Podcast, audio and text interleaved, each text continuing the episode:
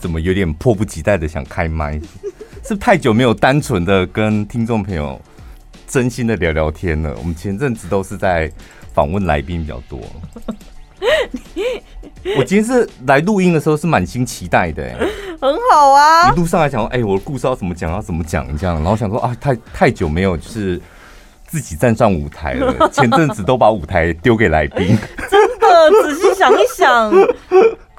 就集数来看是其实还好，但是如果就更新的速度来看，就真的哇，哎、欸，四集就一个月了哎、欸。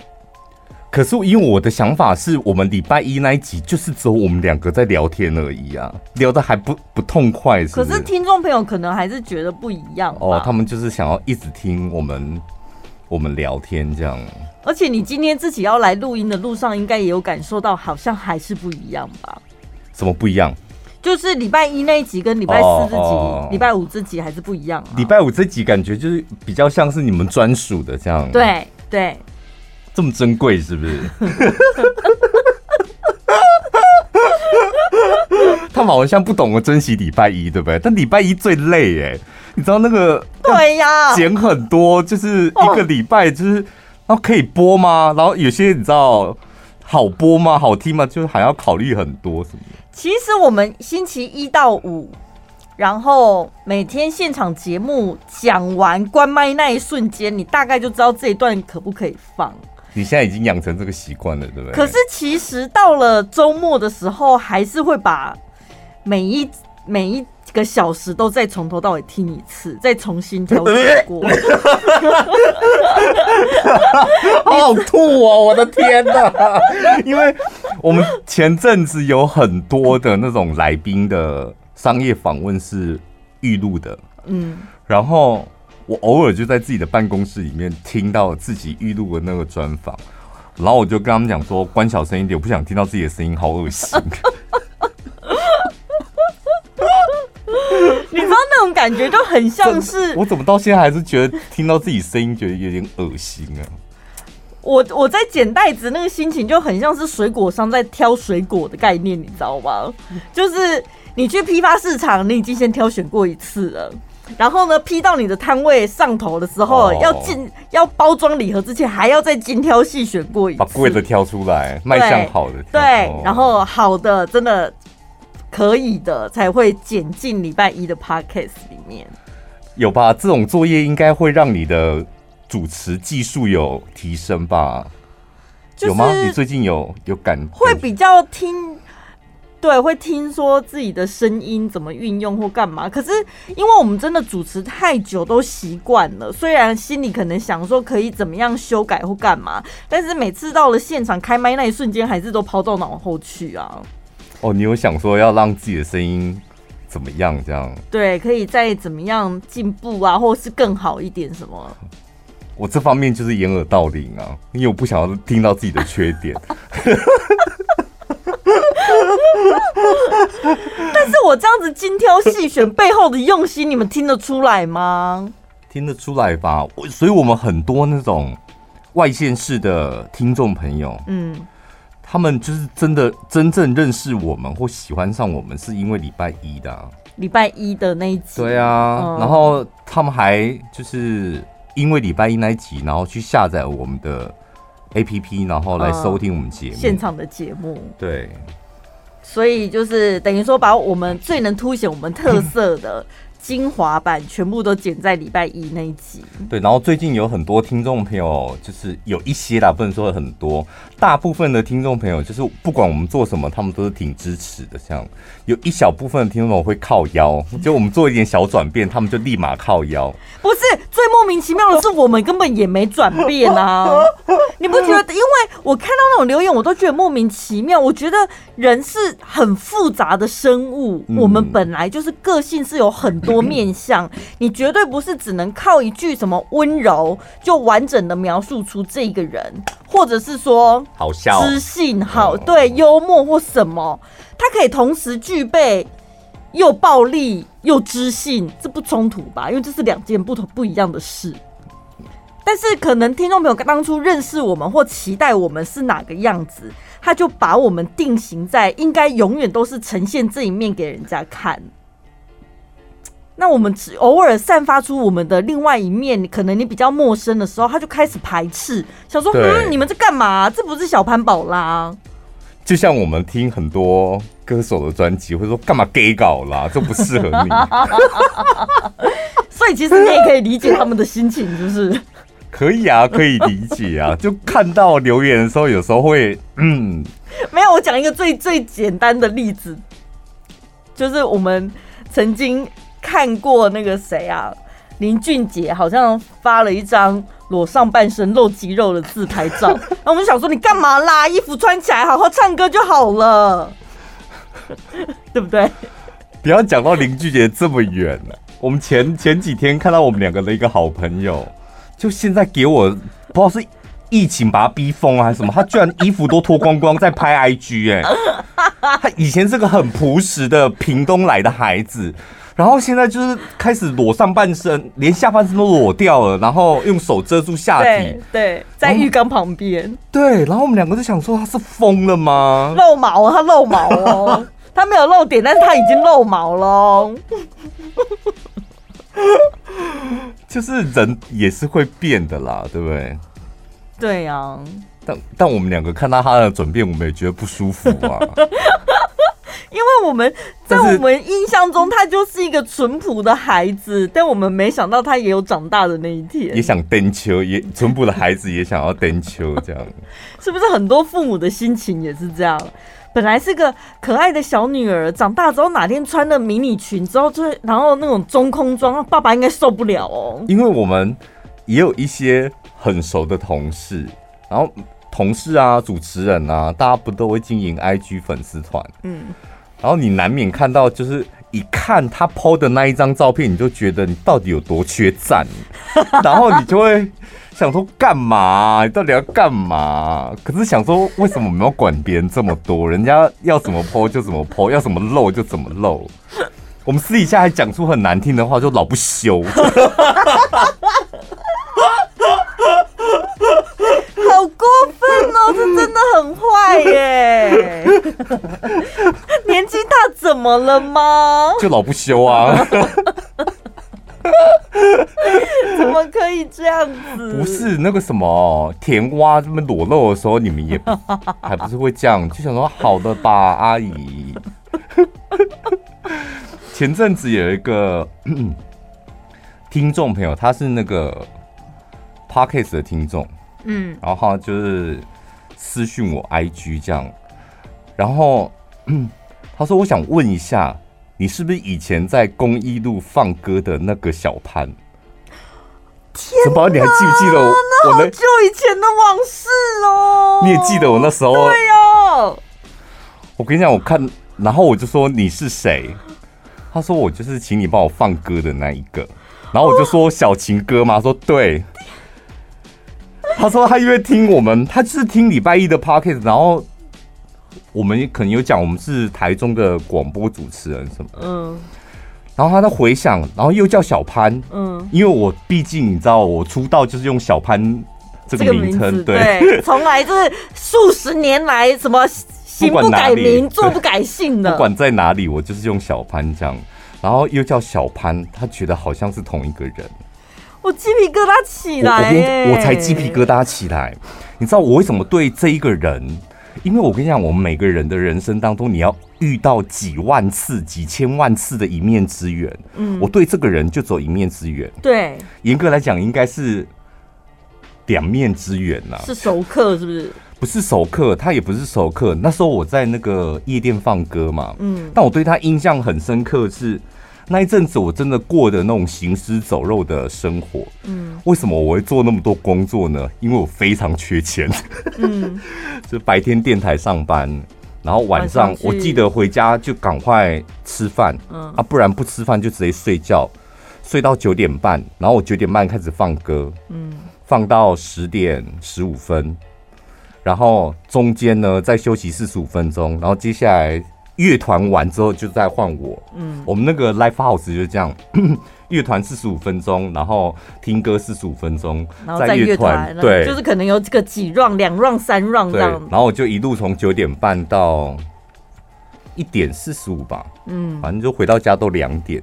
那时候就为了赚钱，然后去兼的那一份，人生当中最辛苦的那一段。对，然后。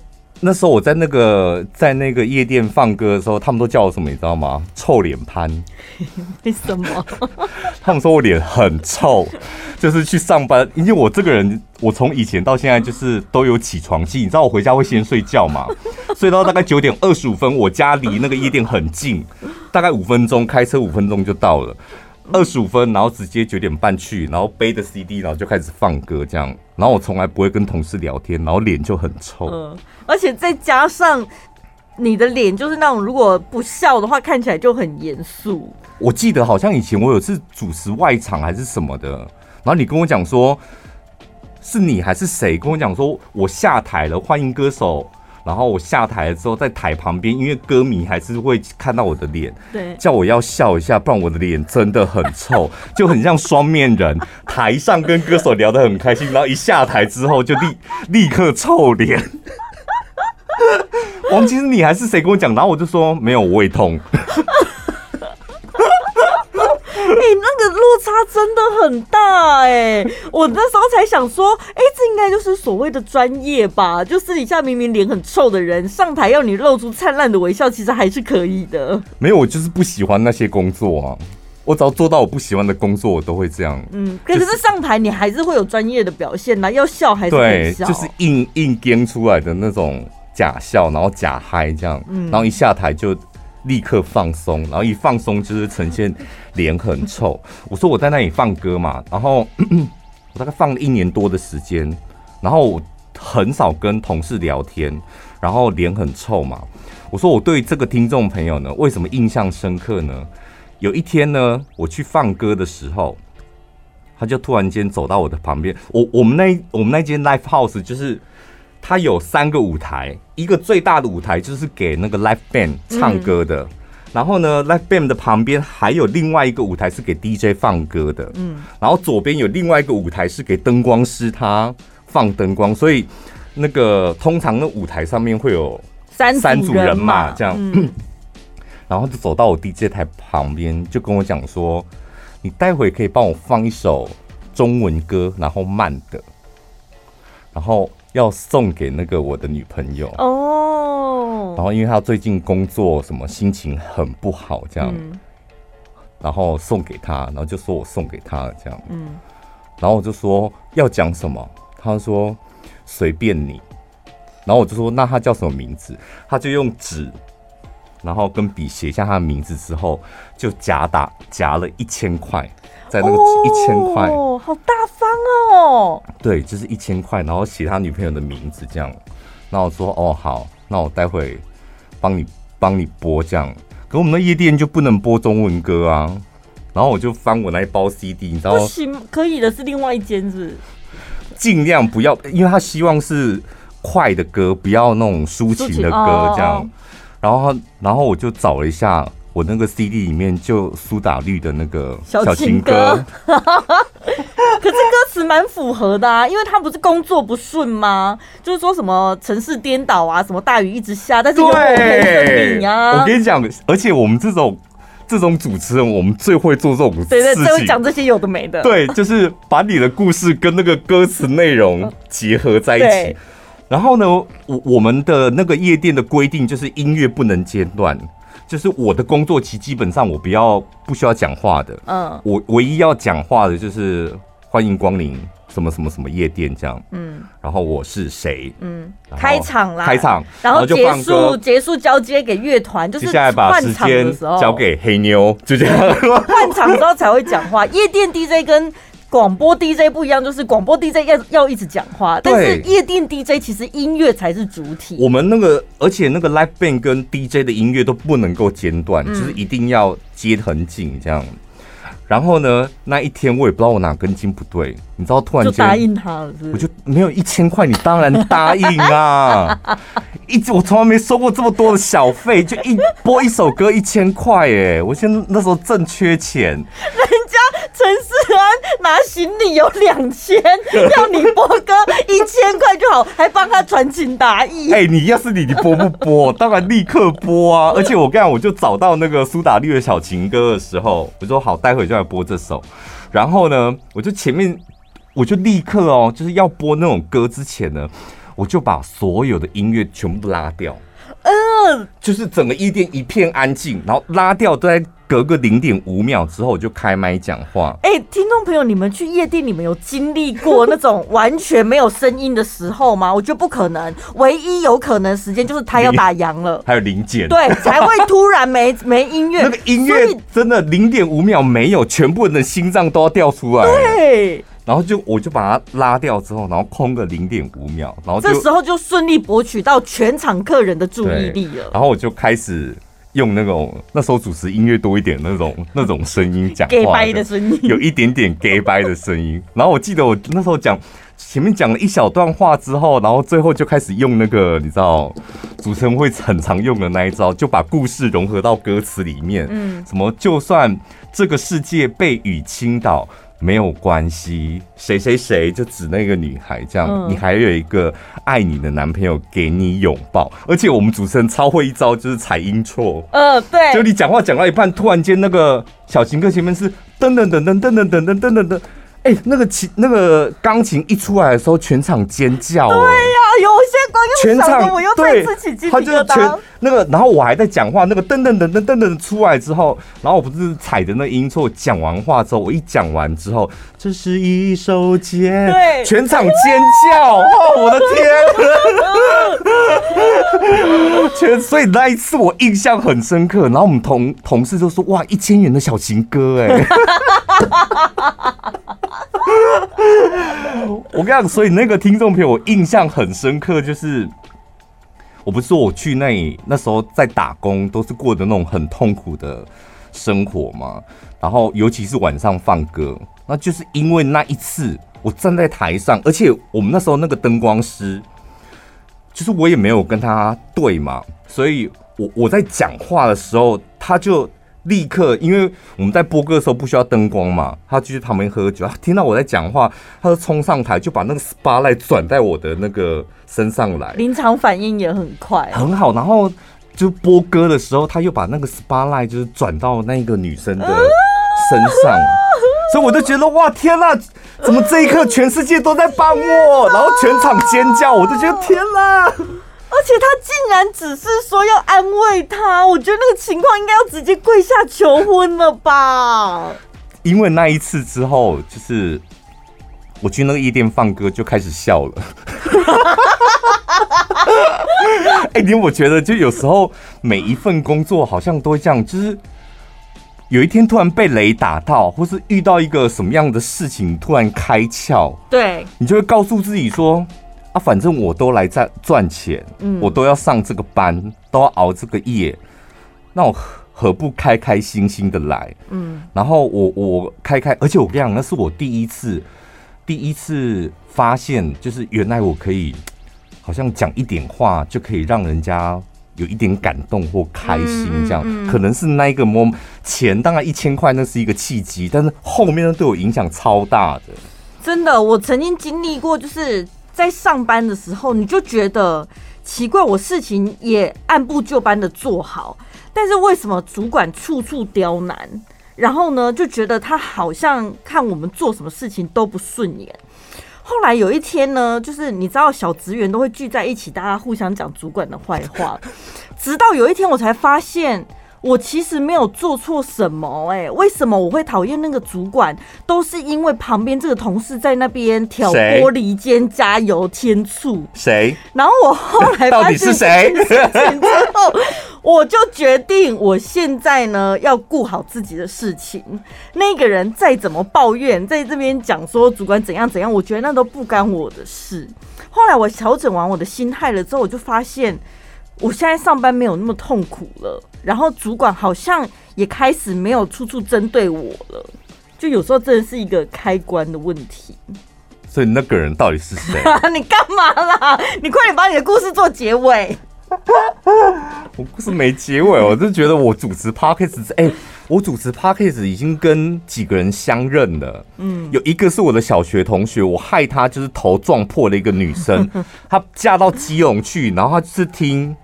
百灵果，嗯，然后也是我们上百灵果，他还听我们的 podcast，也是听了几集之后，觉得怎么越听越熟悉，是猎人国小的那个那个人吧，他就私讯我这样，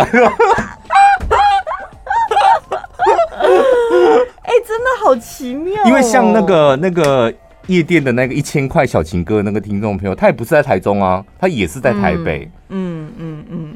就没想到可以主持一个 podcast，然后跟这么多人相认。我人生当中怎么都没有人来跟我相认呢？是不是因为我在求学过程当中比较没有做出什么令人印象深刻的事情？就很像你知道，有时候我们跟老同学相，你有想跟谁相认？我不是上次有说，我很想跟我一个我国小的同学，他是韩国人，对，然后他爸是音乐家，所以来搬来台湾嘛，然后吹笛子那个。后来我找到了，就那个是我国小很好的同学，然后国中我们不知道发生什么事，就是你知道两个人撕破脸这样，但我就一直记得我们国小那时候就一起，他教我直笛呀什么的，嗯嗯。后来我在节目中讲一讲之后，那个他现在人也在台北，然后。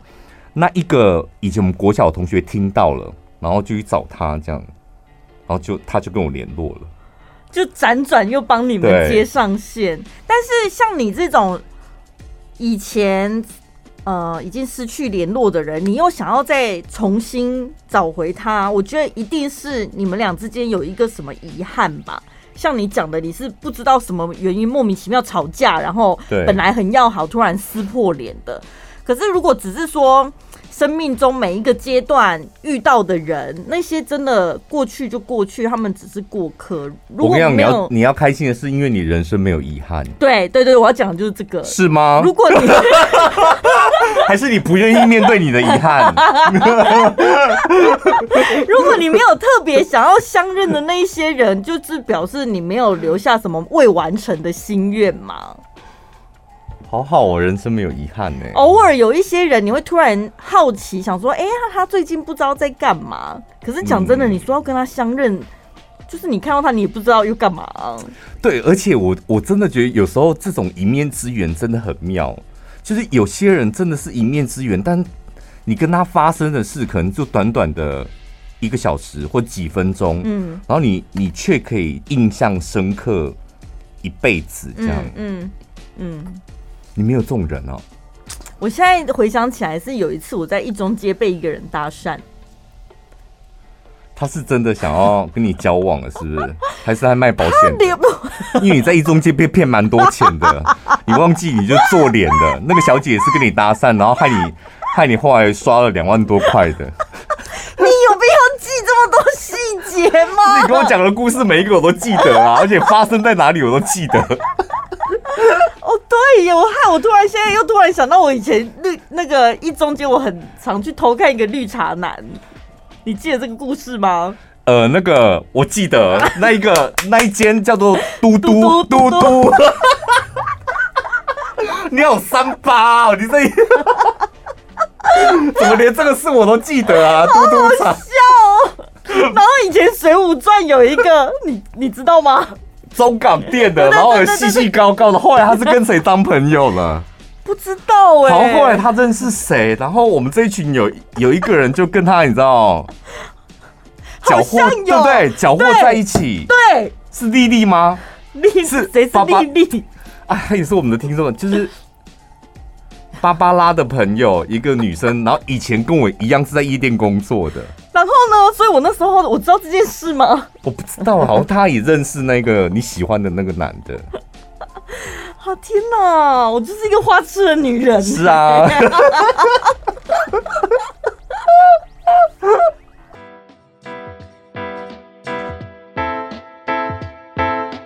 每一刻都是全新的自己。来自瑞典设计 Kanuga 奥运纪念表是你不能错过的时尚配件。灵感来自七零年代，一只手表就有一个故事。瑞典国家代表队的水球选手用速度为团队争取时间，以专注来赢得比赛。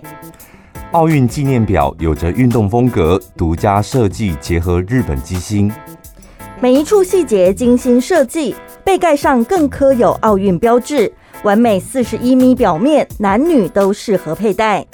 即日起到七月三十一号，快上到 Vana Candles 官网，点选周年庆买一送一特惠专区，任选两款手表，结账就享五折优惠，更多隐藏版商品，通通买一送一。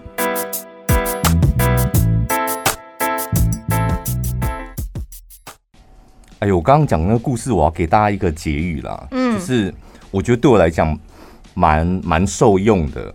就是人生里面有很多个，有几个低潮，你现在回想起来会觉得哦天哪，以前那时候是怎么熬过来的？嗯，我觉得你一定要把它记下来，不是说用纸笔写下来，就你记在心里。那什么时候用它呢？就如果你现在或者不久将来，你再遇到另外一个低潮，然后自己可能过不了关的时候，你就回想，想当初我这么辛苦，我都熬过来了。然后有时候比较一下，就把你，你知道你的人生里面会有很多的低潮跟挫折，然后你记得要把它收好，不要说把它忘记。很多人说忘记那些以前什么不如意什么的，我就是那种人呐、啊。我跟你讲，你都已经经历过那么痛苦的一段时间，一个月、一年或多久的时间，然后你熬过来，好不容易，你一定要把它收藏起来。嗯，因为我跟你讲，那非常重要，你把它收藏起来，感情上极大的挫折。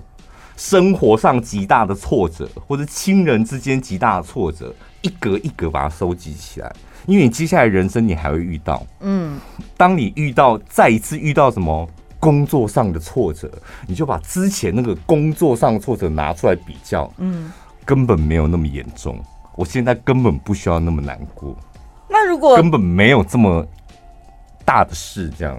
啊！一比了之后，如果发现这一次真的比上次严重，那你这时候再来难过 也可以呀、啊，对不对？然后是是然后呢，就把旧的 delete 掉，然后反而把这一次的收藏起来，就，就放进去这样。因为有时候我们大部分的，好像有一本书什么，我们大部分百分之九十呃九成的担心都是没有必要的。对，我们大部分的操心、担心、难过，那都是没有必要的。嗯，你跟以前自己比。比起来，其实现在还好，嗯，就告诉你还好，其实没什么事，这样、嗯。好，我们已经很久没有跟听众朋友互动了，来把最近这段期间呢有留言的这一些内容呢跟大家分享一下。这里面要分，哎、欸，不见得就是一定会讲好听话，你们自己就是那么爱留言，就是心理素质也要好一点，因为很多听众朋友会误会，就是。辛苦留言，然后我们一定会讲一些好听话。有些留言真的很无聊，嗯、我们没办法讲出好听话来。那像这个嘞，就像要去死啊！或者骂他脏话什么的、啊，还是你跟他聊天看看？你跟他聊看看？不要嘞，有什么好聊的？哎、欸，你真的没有办法跟酸民聊天呢、欸，还是没有办法跟攻击你的人聊天？可能也是要看他的程度在哪。我是那种。也是会欺负弱小的人。他如果真的比我强的话，我就会就摸摸鼻子认了。所以，那个那个什么留言攻击的、啊、或酸敏的、啊，宝拉没有回复你，表示他觉得你比他强。对，你赢了，高兴了吧？我跟你讲，就很多听众朋友说，我们最近都没有在互动，今天就互互动到你觉得厌烦。这一个是什么？L A I。L A I，每一集都听，最爱听小潘宝拉聊天。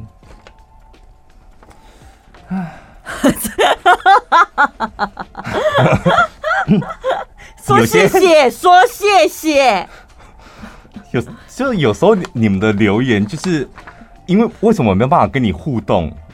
因为我们不知道要从何下手，就是你们也要练习。就是你既然手机都已经拿起来了，都要留言了，然后你要有一些事情我们可以聊的啊，嗯，喜怒哀乐什么都可以。那这个就是没互动不起来啊。你要丢球给我们，真的哎。然后再来这个八三七五八四八二九，这什么东西啊？没更新的日子也狂。重复听，因为太喜欢听我们的声音做事。没有更新的日子，就一起一直回去重复听，这样已经变成的生活的一部分。希望我们可以一直做下去。是不是很多听众朋友很害怕？就是我们好像随时就要不做了。对，我也在很好奇，我们是有透露出我们对啊，我们到底是哪一集透露出我们厌烦了？而且我们好几集都一直跟大家讲说，好累哦，想休息都不行，因为业配都接满了。哎、欸，最近有点少哦，赶快补上来。到七月而已，八月还没有。哈，收音机旁边的厂商们，八月份快点。就前前阵子还在那边抱怨说，怎么夜配这么多啊？就是休息都没办法休息，就好啊。现在真的给我休息啦！你表示他们都很听话，是不是？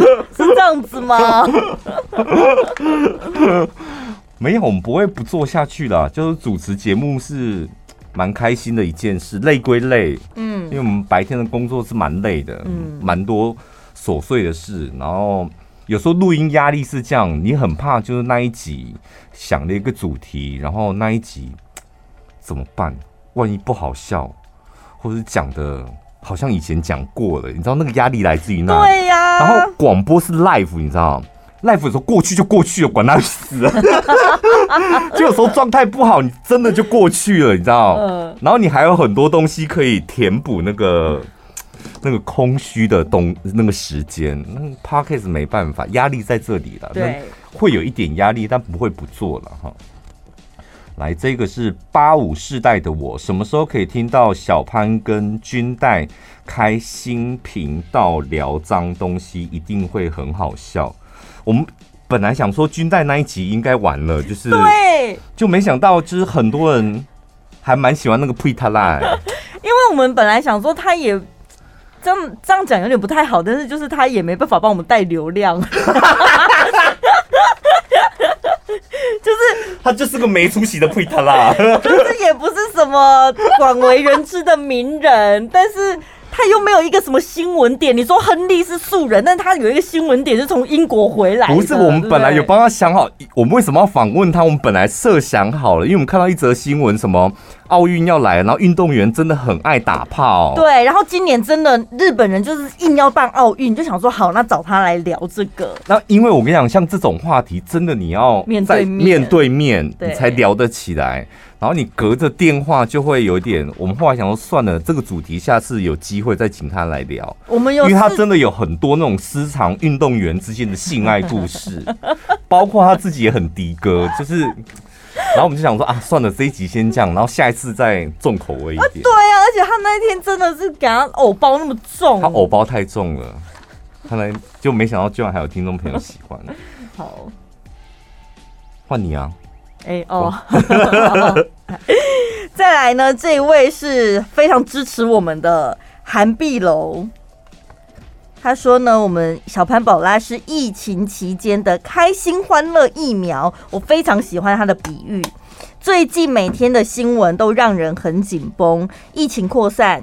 死亡人数增加，这个时候就需要打小潘宝拉欢乐疫苗，可以让人开心大笑或者会心一笑，超级解闷。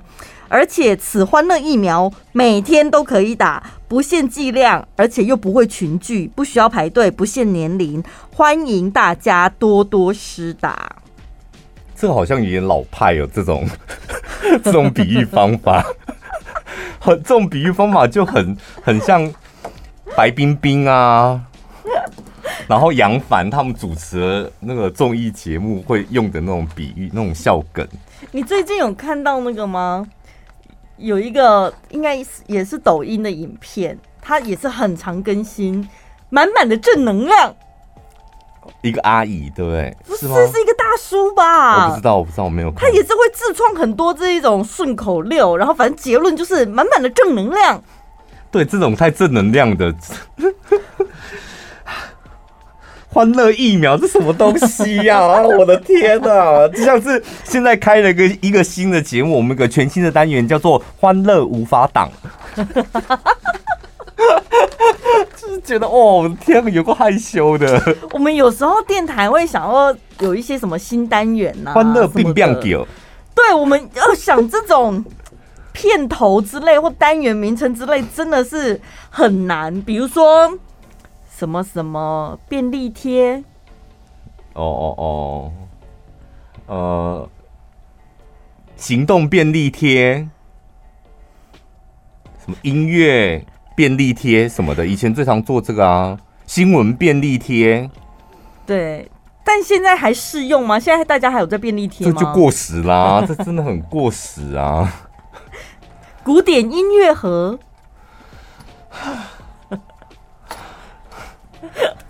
音乐，这我没办法。流行最前线，这个就很，我跟你讲，会主持这种，他现在还有很多广播节目有这种单元哦。嗯，你仔细去听，就是完完全全非常不流行的。会叫流行最 最前线的，真的，他就是本身主持人，然后跟那个单元都是非常不流行。我们有台还有流行最前线，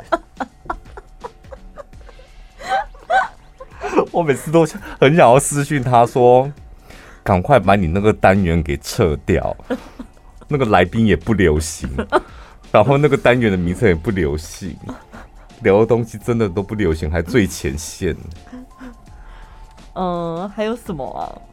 什么什么杂货店的？你在攻击、那个？没有，然后，来下一则。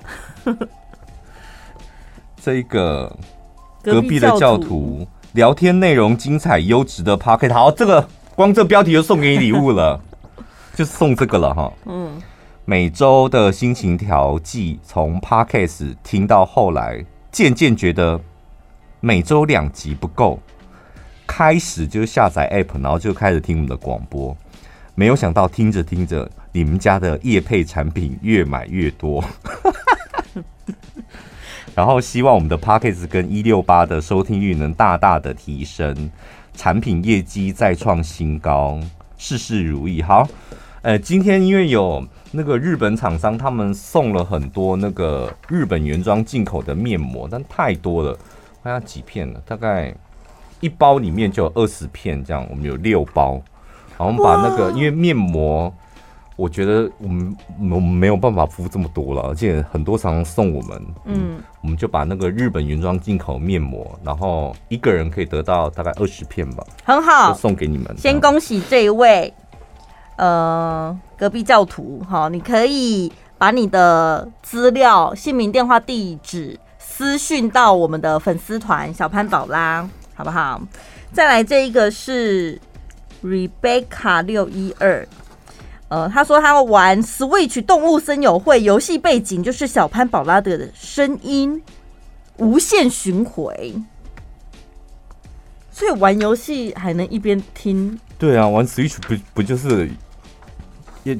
打电动就是要要原厂的音效啊，要原厂配置。但是森友会它的独特性就是在于说它的画面跟声音可以克制化。好，再来这一个是，不好意思，宝拉不想送你哦。你为什么要这样？没有，不然他讲说，哎、欸，那我有吗？哎、欸，怎么没有叫我？我们等一下全部看完了之后，我们会再统计一次谁得奖，嗯、好不好？I say call 是吧？靠，近期最喜欢的一集，第四十集，请所有没有认真听的人回去听一下第四十集前面那一 part 是最近最喜欢的一段。在讲什么啊？重点是什么呢？我也没回去听，我也忘记了。但他称赞的是我，他说以前很多时候都是小潘在绽放，然后宝拉在旁边附和，要不然就是小潘刁宝拉，对于人生跟职场的意见很不合理。嗯，所以听到最后就会觉得小潘是主 key，然后宝拉在旁边点缀。但这一次四十集哈，再次强调四十集，大家宝拉对于收听率下滑的观点非常的中肯。而且第一次听宝拉教训听众，觉得很好笑。我还教训听众，对，你要不要自己回去听一下？感谢你们都用心准备每一集，喜欢的都会收藏，然后周末再点来听。然后小潘形容的非常好，后面我就不方便讲了。期待。Lisa 后面讲什么？他在讲别人坏话是不是？在哪里？哦，这里啦。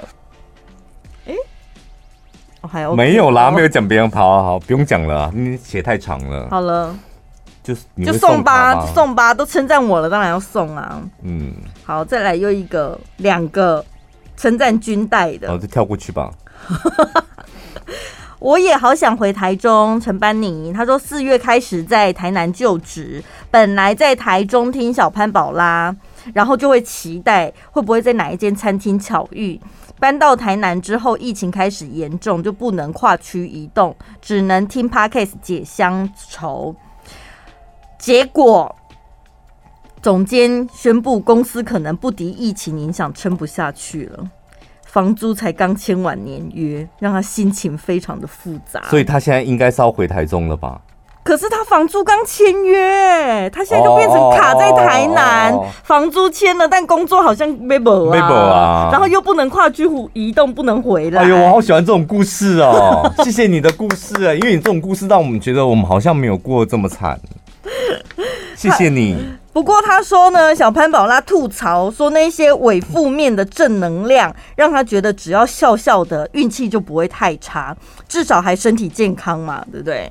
对啊，嗯、你起码还有一个房子在台南，虽然是租的，对，至少有一个落脚之处。对啊，对对，而且你台南很多好吃的啊。对，好的，再来，这个就送他吧，刚刚当然啦、啊，当然，这个那个好笑吗？没有，他只是想要那个我懒得念。这个这个这个蛮惨的，我喜欢那种惨的故事。我个人呐、啊，那个温蒂游前阵子无预警被前男友提分手，明明知道自己没有错，还是深陷在检讨自己的低潮当中。又因为疫情哪里都去不了，每天的生活只剩下家里跟公司。你们的陪伴真的让我的心情舒缓很多。一个人在车上都会大笑，然后笑着笑着就哭出来，是不是？真的，这个真的很可怜，我也想要送他。无预警哦，哈，所以是怎样？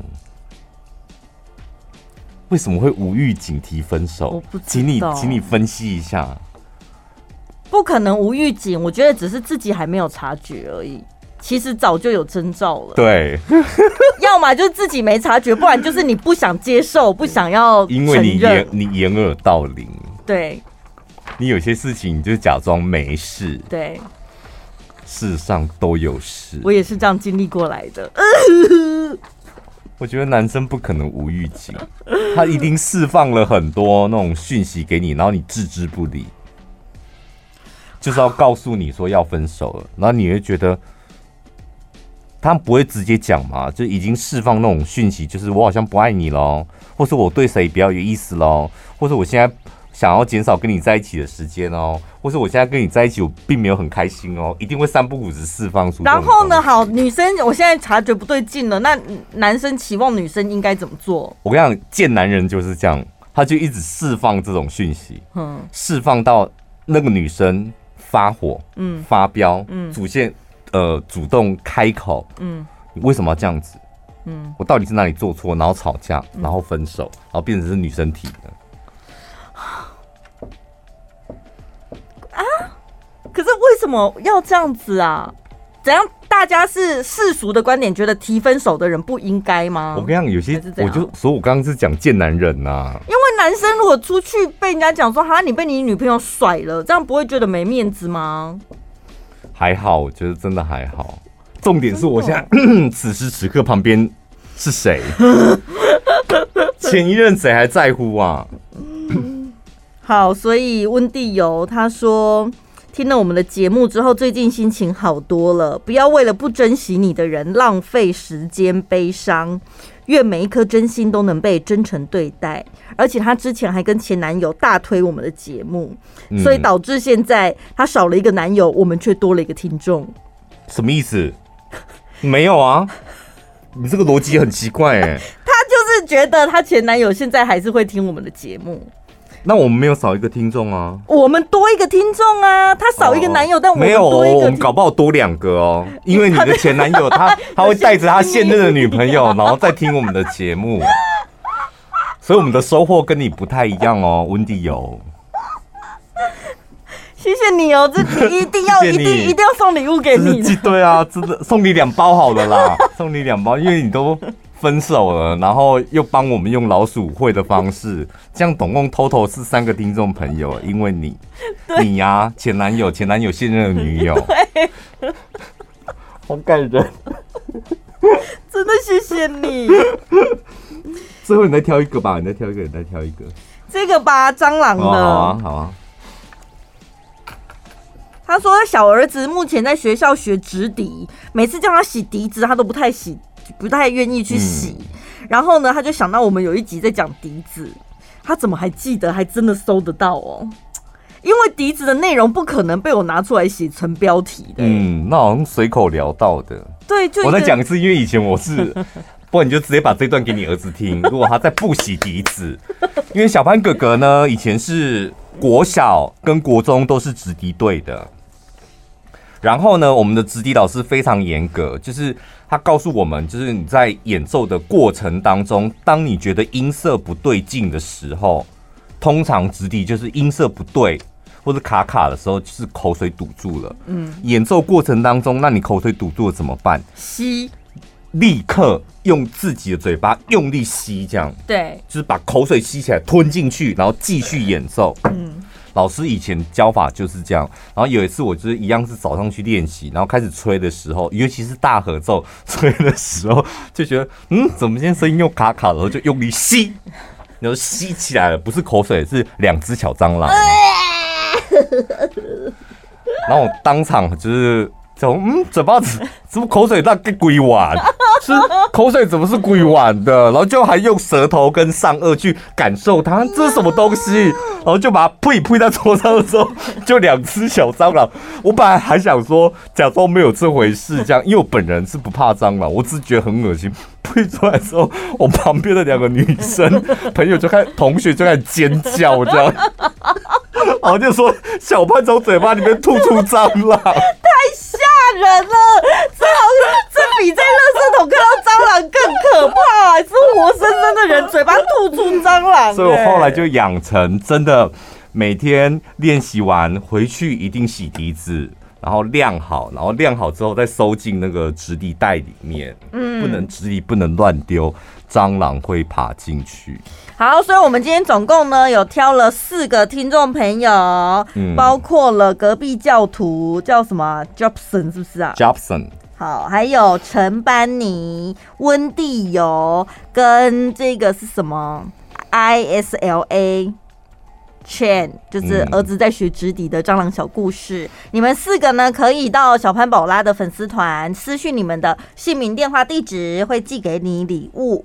日本的面膜，然后我们这个礼拜，如果你没有听，现在在听我们节目呢，这个礼拜我们的粉丝团就是刚好我们夜配的是那个呃瑞士的手表，对，不好意思，瑞典的手表，我还说对，不好意思，我刚刚在放空，瑞典的手表，然后这个礼拜送的礼物就是价值两万块。